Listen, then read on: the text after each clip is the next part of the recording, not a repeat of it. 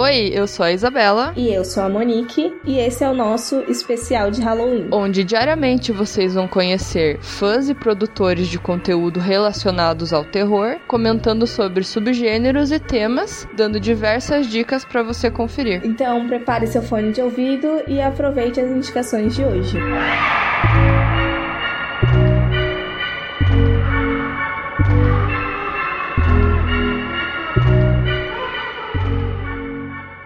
Fala pessoal, meu nome é Juliana Trevisan e eu tô aqui para falar um pouco sobre filmes de possessão e indicar um que eu gosto muito. Bom, essa história de possessão tá presente na humanidade há milhares de anos. Sempre que alguém fazia alguma coisa errada e não queria levar a culpa, o culpado era o demônio ou algum espírito que tava passando e possuiu a pessoa. Em várias religiões essa história de possessão tá presente também. E os filmes de possessão sempre trazem essa dualidade de bem e mal. Então é sempre alguém que tem que tirar o espírito que tá possuindo outra pessoa e essa pessoa pessoa que está possuída está fazendo atrocidades e coisas estranhas que não são aceitas pela sociedade, que não são vistas como boas. Outro ponto fundamental no filme de possessão também é essa questão irracional que envolve os espíritos, né? A gente não pode tocar em um espírito ou ver um espírito, então é uma coisa muito misteriosa. É bastante difícil de lidar com o mistério, né? Lidar com esse desconhecido. Então, isso é um ponto que traz muito medo. Além disso, pessoalmente, cada um tem a sua crença, então você pode acreditar que espíritos existem também e pode ficar ainda com mais medo quando você vê alguém possuído por um. O filme de possessão mais famoso, que consolidou mesmo o subgênero do terror, é O Exorcista, de 1973, dirigido pelo William Friedkin e roteirizado pelo William Peter Blatt,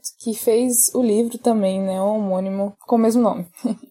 Bom, quando esse filme foi exibido, foi uma grande histeria coletiva. Pessoas gritavam assim, em pânico na sala de cinema. Teve gente que vomitou. Teve uma mulher que teve um aborto espontâneo em San Diego e o homem sofreu um ataque cardíaco em Dallas. Então você pode imaginar como foi radical para o cinema na época ter visto um filme daquele. A polícia, inclusive, foi chamada para resolver alguns motins que estavam acontecendo e teve muita gente que falou que jurou ter visto demônios na época e até o Vaticano se pronunciou, publicou um guia de exorcismo em 1999 para tentar remover esse estigma que os filmes de possessão estavam criando em torno desse ritual de exorcismo. Mas o filme que eu quero falar aqui mesmo é O Possesso, se escreve separado, Possesso, de 2014, dirigido pelo Samuel Ort Marti e feito pela Basque Filmes e Conflectivos Produção. Esse filme é perfeito, ele é um grande prato cheíssimo para quem ama terror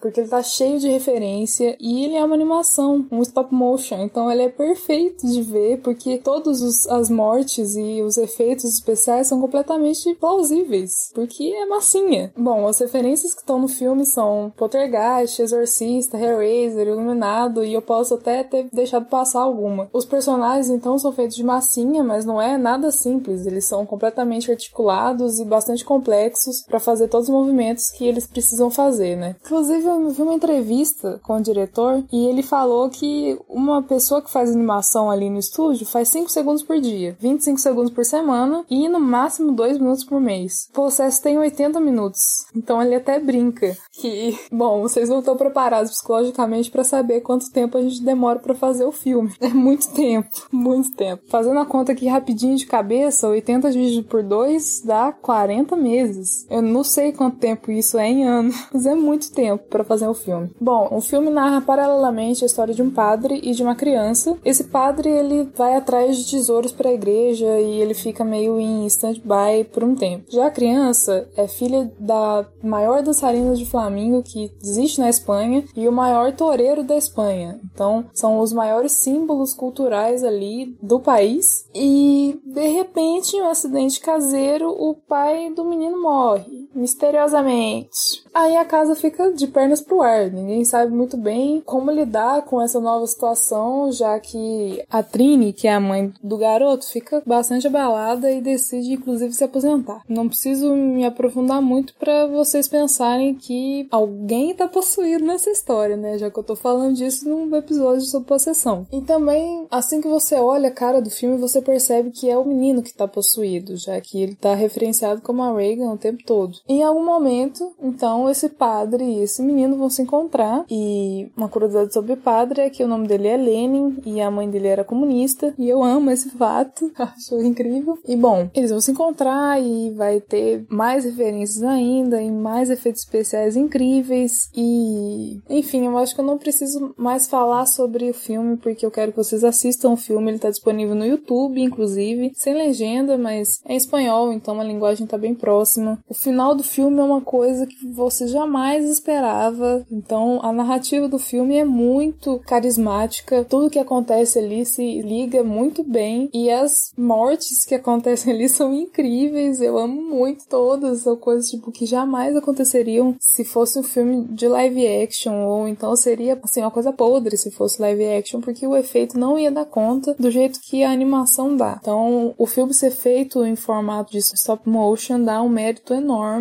a ele. Ele foi exibido agora no Fantaspoa nesse ano. Eu assisti lá no Fantaspoa, mas enfim, como eu disse, tá no YouTube. Bom, então é isso. A minha dica é assistam Possesso. Vocês vão se surpreender, eu tenho certeza. E acompanhem os outros episódios desse mês. Tá super especial, falando sobre os subgêneros do horror e, enfim, um universo que nos interessa muito, né? É bem legal ver filmes que não são muito conhecidos sendo representados aqui no podcast. Então eu agradeço muito a Monique e a Isabela por terem me chamado, por terem me dado essa oportunidade de falar sobre uma animação maravilhosa. E é isso, eu espero que vocês gostem do filme. Contem aí nos comentários o que vocês acharam também. Caso vocês tenham gostado aqui de alguma coisa que eu falei, eu tô no Instagram e no Twitter como Trevisan com três R's. Eu escrevo pro Delírio Nerd também, você pode me achar lá procurando Juliana Trevisan. Escrevo agora pro Mulheres no Horror, no Instagram é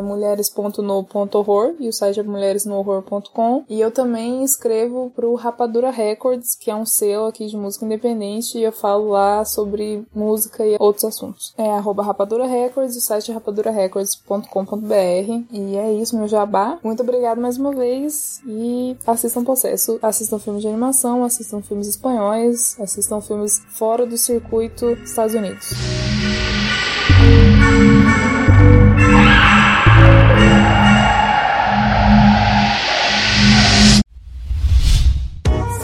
A iniciativa Podcasters Unidos foi criada com a ideia de divulgar podcasts menos conhecidos, aqueles que, apesar de undergrounds, têm muita qualidade tanto em entretenimento quanto em opinião.